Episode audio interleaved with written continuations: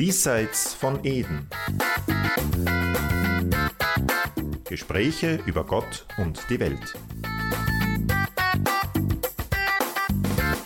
Der Podcast der Theologischen Fakultäten in Österreich und Südtirol. Innovationsgehabe, wie es heute mitunter in der Zunft vorkommt, war ihm äh, suspekt. Er hat keinen eigenen Ansatz im Sinne einer originellen Denkform entwickelt. Wenn man die ersten Arbeiten von Josef Ratzinger anschaut, stehen sie zunächst einmal in Opposition zur Schultheologie. Also meine Wahrnehmung ist die, dass ich äh, ein mangelndes Verständnis für eine Theologie aus der Opferperspektive bei Ratzinger feststellen kann. Also dass mir das immer ganz stark äh, gefehlt hat.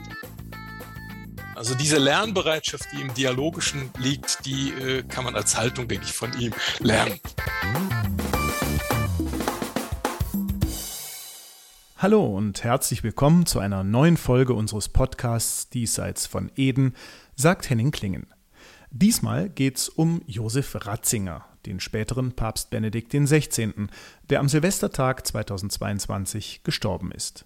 Ich sage bewusst, es geht um Josef Ratzinger, denn es soll um die Theologie Ratzingers gehen, um das theologische Werk, um Ratzingers theologisches Erbe, wenn man so will, und nicht um sein Agieren als Papst Benedikt wobei das natürlich am Ende auch schwer zu trennen ist, aber versuchen wollen und sollten wir das trotzdem.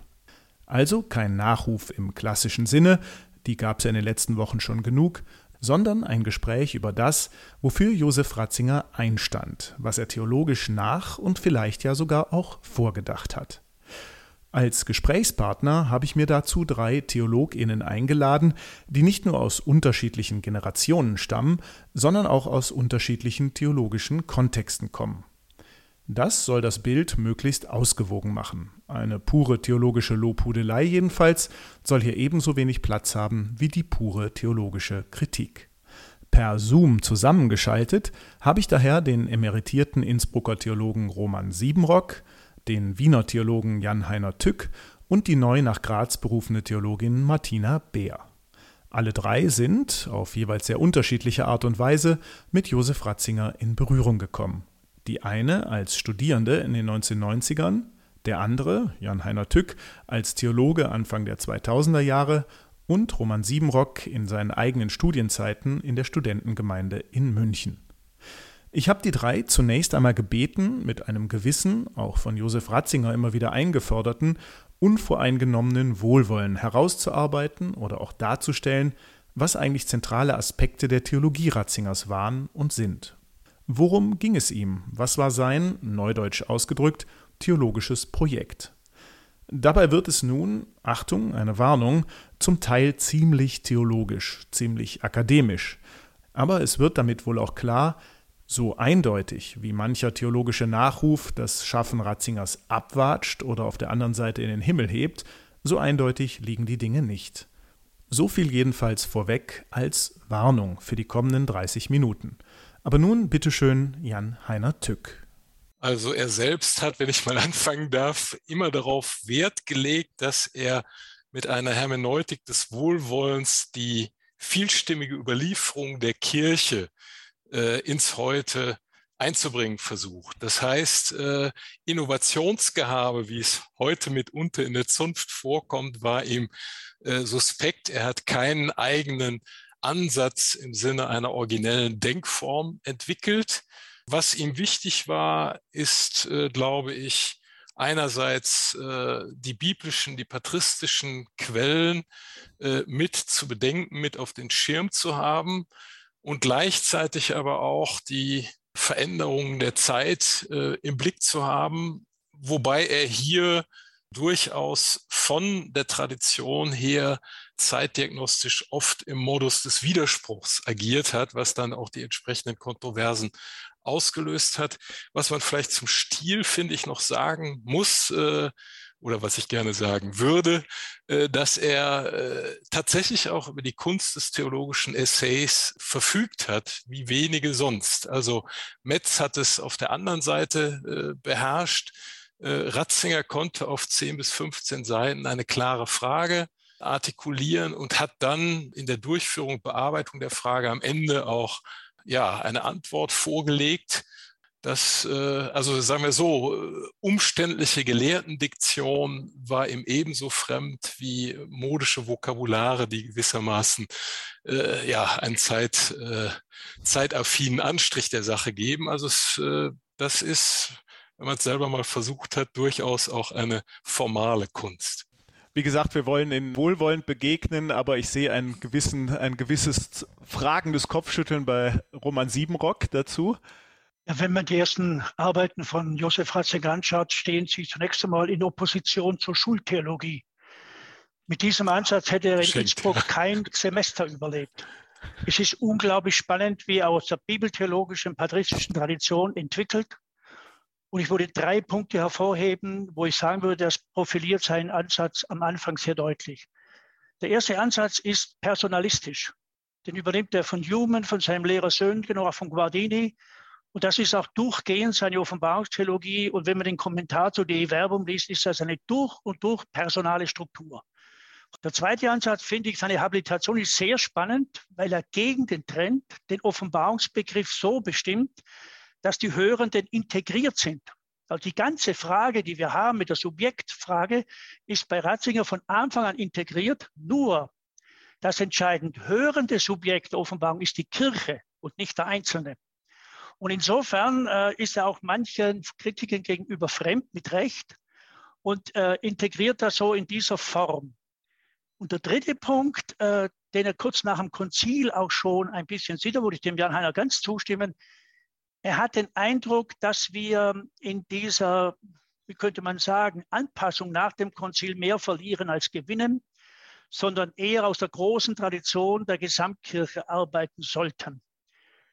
Nun sind wir ja auch verschiedene Generationen hier in diesem Podcast-Gespräch und äh, Martina Beer ist ja eine auch jetzt eine jüngere Generation, glaube ich, ohne Ihnen und euch zu nahe treten zu wollen. Ähm, wie würde, wie sieht das die jüngere Generation an akademisch Lehrenden? In welcher Form könnte man heute mit Ratzinger vielleicht produktiv theologisch umgehen, Martina Beer? Ja, danke. Ähm, genau, zunächst mal einfach äh, nochmal, um klarzustellen, ich bin jetzt keine äh, Ratzinger-Spezialistin, aber was ich sozusagen als ähm, Generation, die in den 90er Jahren angefangen hat zu studieren, immer wieder bemerkenswert fand, war seine äh, Eschatologie. Also diese Idee, dass ähm, Christus ähm, die Hölle leer leidet und äh, hier wirklich als ein barmherziger Auftritt, äh, der diese Barmherzigkeit gegenüber äh, jeder Lebensgeschichte aktualisiert. Und äh, das ähm, fand ich eben in einer Zeit, als gerade auch dieses Thema Eschatologie besonders groß geworden ist äh, oder stark geworden ist in der Theologie, ähm, einfach ein eine bemerkenswerte Sache.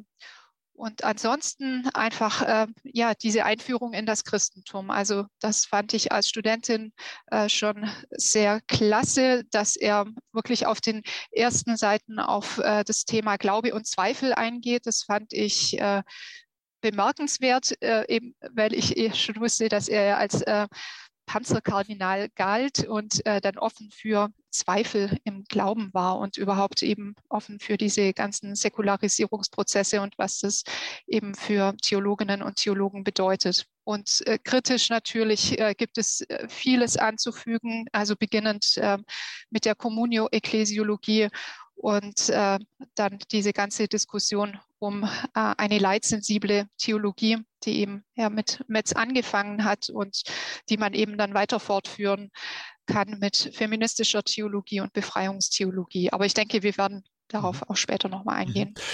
Das Thema, ich habe äh, in verschiedenen ähm, Kommentaren gelesen, auch äh, vielleicht ein bisschen böse, dass gesagt wurde, naja, die Eschatologie von Ratzinger ist 1977 erschienen und damit ist eigentlich die Lehrentwicklung, die theologische von Ratzinger abgeschlossen gewesen, habe ich einen Kommentar gelesen.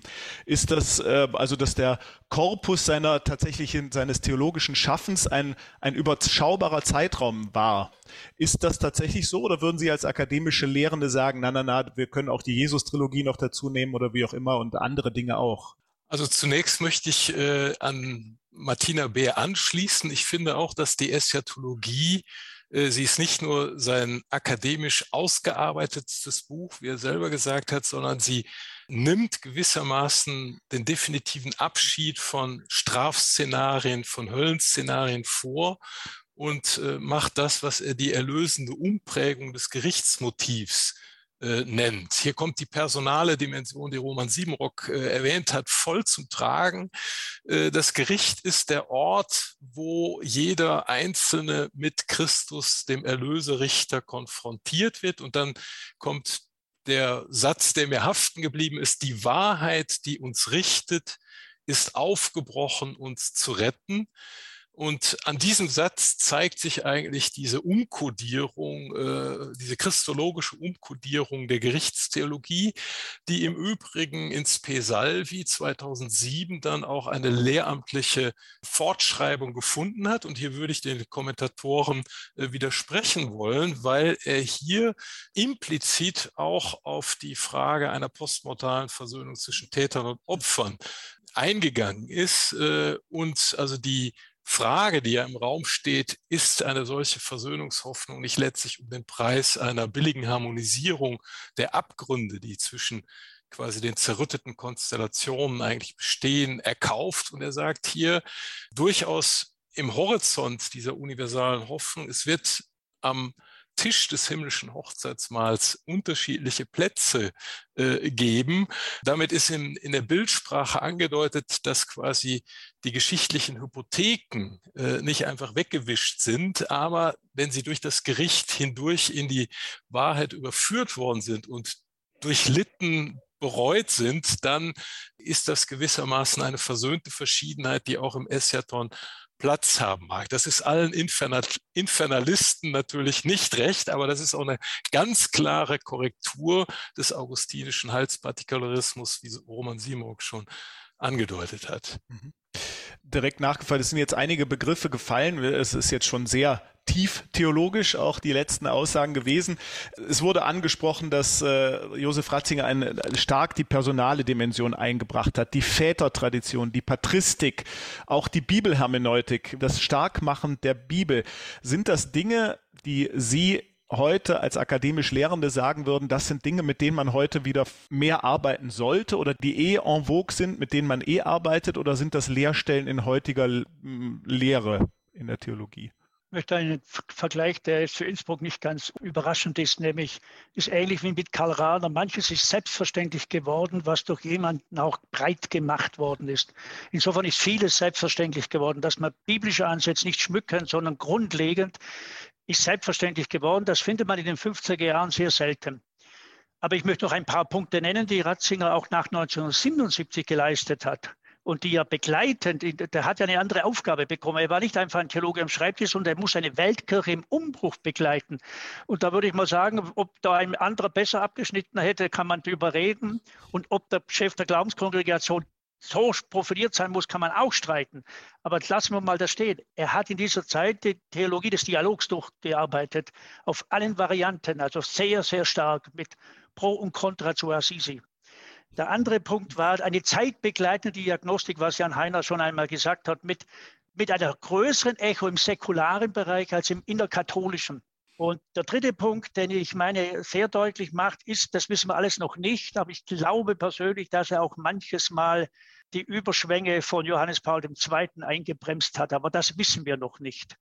Diese Konstellation ist nochmal eine ganz andere, weil sie die Kirche natürlich in einer ganz anderen Weise nach innen und nach außen transformiert hat. Aber was wir von Ratzing noch lernen können, es macht etwas, vielleicht etwas Böses. Aber ich habe ein paar Interviews mit ihm gelesen, wo er gesagt hat, wenn alle in eine Richtung gehen, muss doch irgendjemand Opposition treiben, weil die Gruppen immer die, äh, die Tendenz haben, sich abzuschotten und damit nicht sich zu öffnen.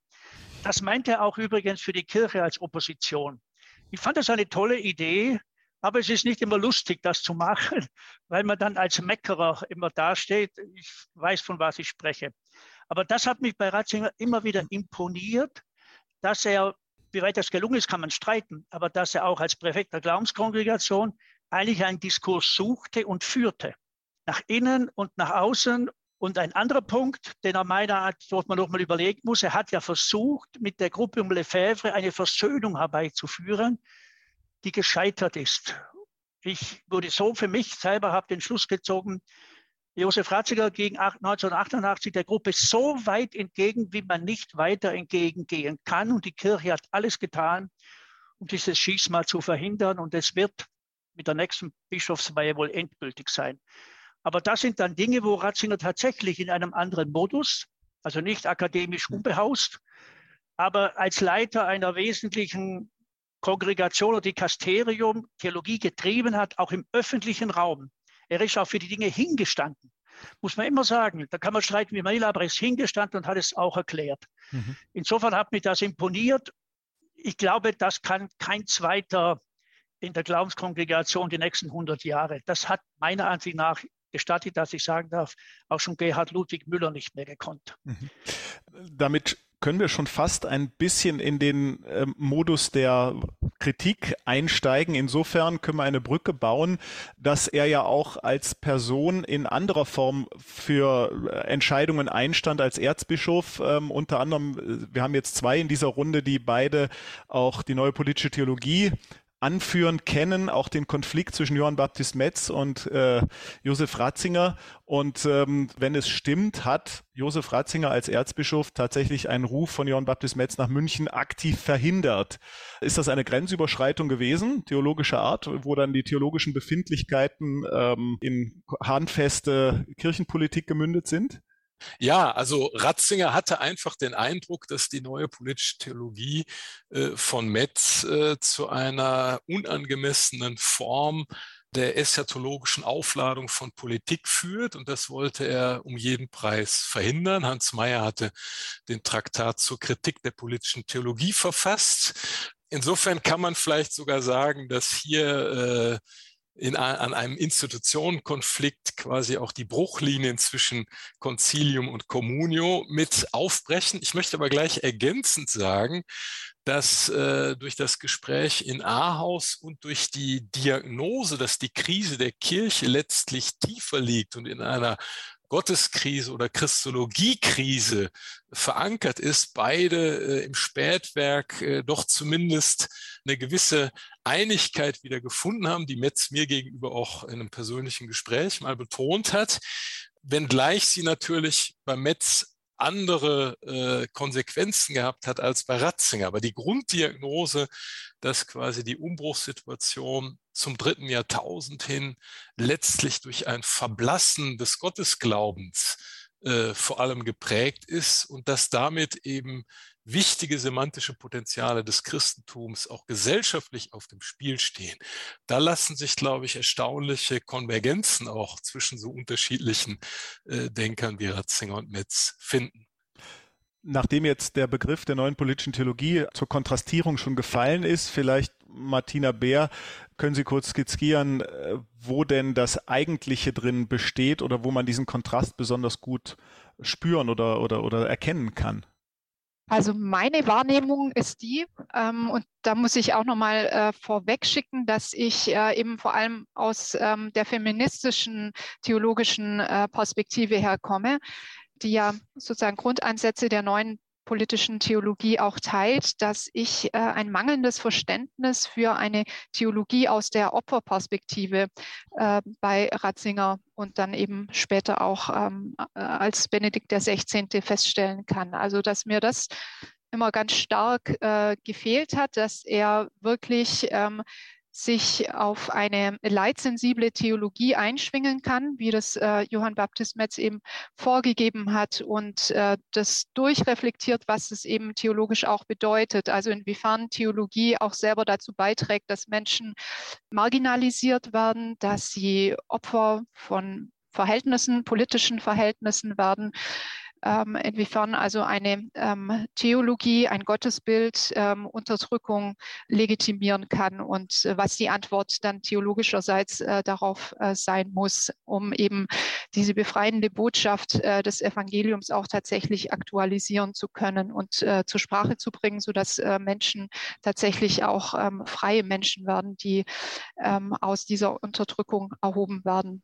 Und dieser Aspekt, der scheint mir bei Ratzinger nicht nicht angekommen zu sein oder nicht äh, wirklich berücksichtigt worden zu sein. Mhm.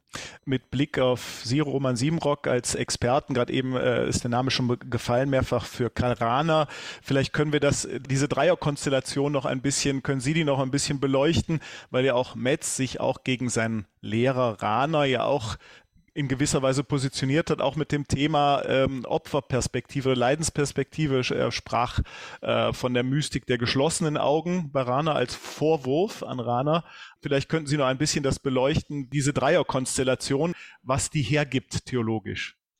Äh, ich muss ganz offen sagen, die Kritik zwischen Rana und äh, Metz kann man nicht ernst nehmen in dieser Hinsicht. Das ist ein Vater-Sohn-Konflikt ersten Ranges. Paterana kommt von der Passio-Theologie des Ignatius her und dort von einer Mystik der geschlossenen Augen zu reden, ist einfach Blech. Gut, Thieres und viele, viele Theologen der dritten Welt haben Paterana als ihren Inspirator erlebt, auch Ea Curia, Jon Sobrin und andere. Also das würde ich mal lassen. Die Konstellation ist eher eine, so würde ich mal sagen, so ist mein Zugang zu Josef Ratzinger, die Größe und die Grenze des christlichen Platonismus. Für mich gibt es ein wunderbares Zitat von ihm in einem Essay, wo er sagt, nachdem nun die Gestalt gesehen worden ist, müssen wir ins Konkrete gehen. Und das ist meiner Ansicht nach die Stärke und die Grenze. Weil ein anderer würde sagen, nee, wir müssen von der Konkretheit des einen ausgehen.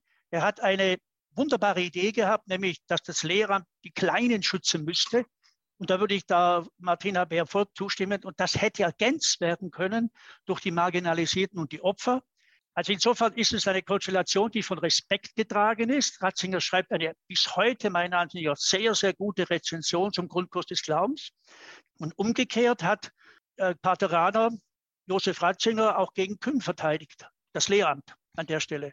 Einen letzten Punkt, der jetzt auch oft in Nachrufen, auch in theologisch daherkommenden Nachrufen artikuliert wurde, war, dass äh, Josef Ratzinger eine gewisse, sagen wir mal, blinde Flecken bei der moderneren, neueren Philosophie hatte.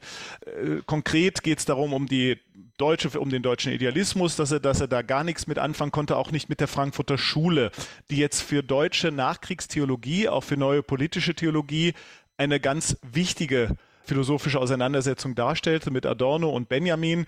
Ich sehe schon am Bildschirm gerade zweimal Kopfschütteln und einmal ein wohlwollendes Lächeln. Vielleicht können wir darüber sprechen, ob dieser Vorwurf dieser, ähm, äh, dieser partiellen Blindheit bei Josef Ratzinger überhaupt zutrifft. Ja, äh, die Frage muss differenziert beantwortet werden. Also es ist sicher richtig, dass äh, Ratzinger jetzt nicht in der Intensität die Gestalten der modernen Philosophie studiert hat, wie es andere getan haben. Er hat insbesondere, also er hat auch darum gewusst, er hat in das Ensemble der Communio äh, Mitherausgeber Walter Kasper ausdrücklich mit hinzugezogen, weil er gesagt hat, der Kasper, der kennt sich äh, im Blick auf Dialog, Theologie und Moderne viel besser aus, der kann mich da ergänzen. Das ist ja zunächst mal bemerkenswert.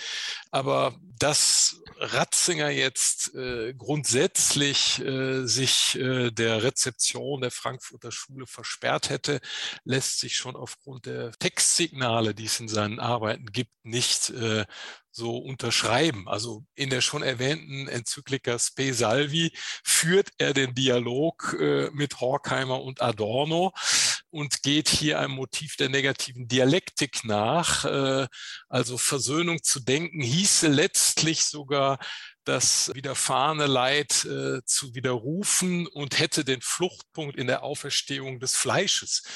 Äh, Ratzinger hat äh, gegenüber äh, Gresshackers Modell der Auferstehung im Tod das ja zwischen Leib und Körper unterschieden hat und gesagt, der Körper, also der Kadaver, der da verwest, der spielt für die Eschatologie keine Rolle mehr, aber stattdessen quasi der Leib, der im Tod aufersteht, äh, hat äh, Ratzinger diesen Dualismusvorwurf zurückgespielt und gesagt, also eine Vollendungshoffnung, in der nicht auch die materielle Dimension der mhm. Wirklichkeit äh, mit inbegriffen ist, äh, die fällt selbst in Straßengraben des platonischen Dualismus zurück, den sie doch überwunden wollte. Und er hat demgegenüber äh, immer wieder äh, die Auferstehung des Fleisches als skandalösen Realismus des Christentums äh, betont, ohne jetzt damit eine physizistische Restitution der äh, Materiepartikel des verwesten Leichnams im Blick zu haben. Aber das zeigt, dass die Schablonenbildung so ohne weiteres, also auch der Platonismusvorwurf ist eschatologisch zumindest auch nochmal zu diskutieren. Also es ist nicht so einfach. Was, glaube ich, stimmt, ist, dass er und das äh, betrifft natürlich auch den vielleicht schärfsten Kritiker Magnus Stried, dass er aufgrund der Wahrnehmung, dass Freiheit eigentlich gebrochen ist, dass sie verstrickt ist in Konstellationen, die sie auch einschränken, sehr zurückhaltend war gegenüber dem äh, Autonomiedenken. Und hier ist eine Bruchlinie, die quasi auch die augustinische Prägung seiner Theologie äh, betrifft, äh, gegenüber allen ähm, Gestalten von Theologie, die auf der Schulter von Kant beziehungsweise Krings proper Freiheitstheologie treiben. Also ich denke, dass ähm, diese Verweigerung, sich zu arg mit Autonomie auseinanderzusetzen, auch ähm, mit dieser, würde ich mal sagen, Angst vor der Moderne äh, zusammenhängt. Also Autonomie ermächtigt ja die Menschen, ihre Freiheit äh, zu aktualisieren oder in eine Selbstbestimmung zu kommen. Und eben in seiner römischen Phase merkt man ja ganz deutlich, dass er Angst vor Relativismus hat, ähm, die die moderne oder genauer gesagt postmoderne Gesellschaft mit sich bringen würde. Und ähm, dass er demgegenüber eben auch ein ähm, starres äh, Kirchenbild äh, stark gemacht hat, das eben von Strukturdebatten ähm, ablenken soll, also eher ein, eine Communio Hierarchica, die äh, spirituell verstanden wird. Also alles so Punkte, die eben Menschen ähm, davor zurückweisen, tatsächlich von ihrer Freiheit äh, Gebrauch zu machen, die zu aktualisieren, in eine Selbstbestimmung zu kommen. Und genau dasselbe sehe ich eigentlich auch in der Befreiungstheologie, dass er die so stark ähm, zurückgewiesen hat. Ähm, klar hat er quasi den Vorwurf erhoben, äh, dass hier äh, Marxismus am Werke sei oder dass äh, Gustavo Gutierrez ein Marxismus vertritt. Aber das, das eigentliche Moment war ja eben in dieser Option für die Armen, dass die Armen ermächtigt werden, also sozusagen selber in die Handlung kommen und von ihrer Freiheit Gebrauch zu machen. Also ich denke, dass das ein ganz großes Problem für den Kirchenmann ähm, Josef Ratzinger oder dann eben Benedikt XVI. war, so meine Vermutung. Da möchte ich Ratzinger verteidigen. Erstens gibt eine andere Moderne als die deutsche. Es gibt wohl auch John Locke, David Hume, den englischen Empirismus. Und er hat Newman gut gekannt und wusste, was englische Moderne heißt. Und die ist besser als die deutsche Ideologie. Das Zweite ist, ich würde auch sagen, dass er die dialektische Aufklärung von Adorno und Horkheimer sehr gut kannte. Das hat ihn tief geprägt. Und ein dritter Punkt, man muss einfach sagen, wo es theologisch doch erstaunlich ist, er hat kaum etwas über Thomas von Aquin gemacht. Also wie man ohne Thomas von Aquin eine erste Antrittsenzyklika schreiben kann und in den 50er Jahren ohne Thomas äh, reusieren kann, das war völlig undenkbar. Es gibt keinen leitenden Theologen in dieser Zeit, der nicht über Thomas gegangen ist. Und die Thomas-Interpretation war natürlich nicht nur im deutschen Sprache, immer auch mit dem deutschen Idealismus auseinandergesetzt, also mit Kant und so weiter, auch mit anderen. Aber man muss vorsichtig sein äh, mit dieser Rede von der Moderne, als ob es nur eine Anführungszeichen Kant und die späteren Moderne gibt. Wenn Aber wenn wir jetzt nimmt. vom Begriff Moderne reden, dann geht es ja darum, dass ähm, moderne soziologisch verstanden Emanzipationsprozesse in der Gesellschaft mit beinhaltet. Und sobald sich Menschengruppen emanzipieren, machen sie eben von ihrer äh, Freiheit Gebrauch. Also das ist jetzt ganz unabhängig äh, von, von den Freiheitsanalysen von Immanuel Kant, sondern einfach mhm. auch aus soziologischer Perspektive betrachtet, was mit dieser Idee der Freiheit äh, dann passiert ist. Und was eben dann für eine äh, strikte Ekklesiologie, die eben hierarchisch bleiben soll, unterstelle ich jetzt mal, ähm, dass das dann eine Gefahr darstellt. Vielleicht, um in eine letzte Runde zu gehen, ich bitte auch um vielleicht kurze Antworten. Es fiel gerade eben der Begriff, dass viele Dinge schon selbstverständlich geworden sind, auch im theologischen, vom theologischen Denken Ratzingers. Das gilt ja für das theologische Denken von Johann Baptist Metz, wenn man das mal als Gegenspieler konzipiert, genauso. Die Option für die Armen, das ist heutzutage auch ein Gang und Gäbe, diese Begrifflichkeiten und viele Dinge, Überlegungen, wie man mit Geschichte umgeht, sind auch selbstverständliche Dinge in der Theologie heute. Das heißt, beides sind erfolgreiche Modelle gewesen und sind in selbstverständliche Begrifflichkeiten eingegangen. Wo würden Sie denn jetzt sagen, als akademisch Schaffende, geht eine fundamentaltheologische Reise, das Nachdenken, das Künftige hin?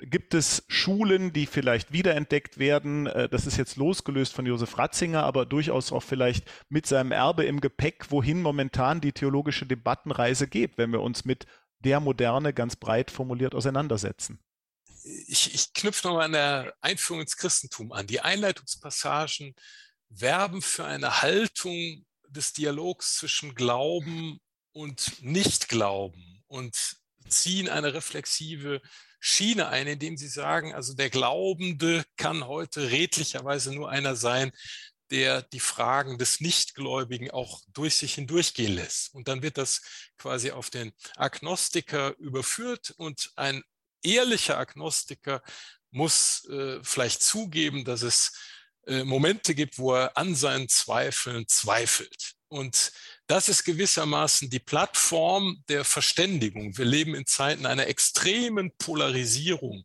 nicht nur innerhalb der Kirche, auch in der Gesellschaft. Diese reflexive Haltung, die Ratzinger vielleicht selbst nicht immer eingelöst hat, aber doch versucht hat. Also auch Assisi 2011, er hat äh, Julia Kristeva, Walter Bayer, also bekennende Atheisten und Agnostiker eingeladen, um sich quasi von denen auch nochmal spiegeln zu lassen, wo unglaubwürdige Momente des Glaubens liegen, um davon lernen zu können. Also diese Lernbereitschaft, die im Dialogischen liegt, die äh, kann man als Haltung, denke ich, von ihm lernen. Ich denke, was ein Anliegen sein muss, ist gesprächsfähig zu sein, und zwar nach innen und nach außen, ohne jeden Vorbehalt. Und da sind Schulen leider Gottes nicht hilfreich immer weil sie ausgrenzen und denken, aber diese Nuancen zu haben und Pluralität zuzulassen und gesprächsfähig zu bleiben bis hinein in die Ratlosigkeit, das scheint mir wichtig zu sein. Und das Zweite ist jetzt mein eigenes Hobby. Die grundlegende Vernunft der Theologie ist nicht die mächtige, sondern die Phronesis, die Fähigkeit, ein Gefühl zu haben, was ein gutes Leben für alle sein kann. Und diese Solidarität und diese Aufmerksamkeit, die jetzt weit geht, wird die Zukunft bestimmen und natürlich auch, dass jeder auch, das ist für mich die Erfahrung der Mystik, der Frauenmystik des 20. Jahrhunderts, auch an dem Fehl Gottes mitträgt. Gott ist abhandengekommen und das ist vielleicht auch die Fähigkeit, mit dem Jesus, dem Verlassenen, dem Ausgesetzten unterwegs zu sein. Also nicht mehr eine Theologie des Wissens, sondern eine Theologie der Partizipation. Ja, also ich denke, dass ähm, diese Theologie, die seit ein paar Jahren entsteht, dass man in säkularen Feldern Orte der Offenbarung Gottes finden kann, eine ganz wichtige Theologie für die Zukunft sein kann, die vor allem auch sehr wichtig ist an die ähm, jetzigen und zukünftigen Theologiestudierenden äh, weiter zu vermitteln. Also es das heißt keine Angst mehr vor. Säkularisierungsprozessen, selber sich einzugestehen, dass äh, wir als Theologietreibende selber schon ganz stark an diesen Säkularisierungsprozessen partizipieren, also Teil einer modernen, postmodernen Gesellschaft sind, dass man eben aufhört, in Opposition denken. Wir sind hier äh, vielleicht die frommen Theologen und draußen ähm, die gottlosen ähm, anderen Menschen, sondern dass äh, wir eben genau diese Opposition aufbrechen und uns selber als Teil der anderen sehen und äh, andersherum genauso. Das sagt Martina Beer. Und damit sind wir am Ende dieser Podcast-Folge von Diesseits von Eden. Wie gewarnt, es war ziemlich theologisch, aber ich hoffe, zugleich auch irgendwie erhellend und geschmackmachend auf mehr. Wenn Sie auf den Geschmack gekommen sind, dann empfehlen wir, abonnieren Sie doch einfach unseren Podcast auf Spotify, iTunes oder überall sonst, wo es Podcasts gibt. Vielen Dank fürs Zuhören, sagt Henning Klingen. Dieser Podcast wurde Ihnen präsentiert von den Theologischen Fakultäten in Österreich und Südtirol. Das sind die katholisch-theologischen Fakultäten der Universitäten Innsbruck, Graz, Linz, Salzburg und Wien die Philosophisch-Theologische Hochschule Brixen, die Evangelisch-Theologische Fakultät der Universität Wien sowie das Institut für Islamische Studien, ebenfalls der Universität Wien.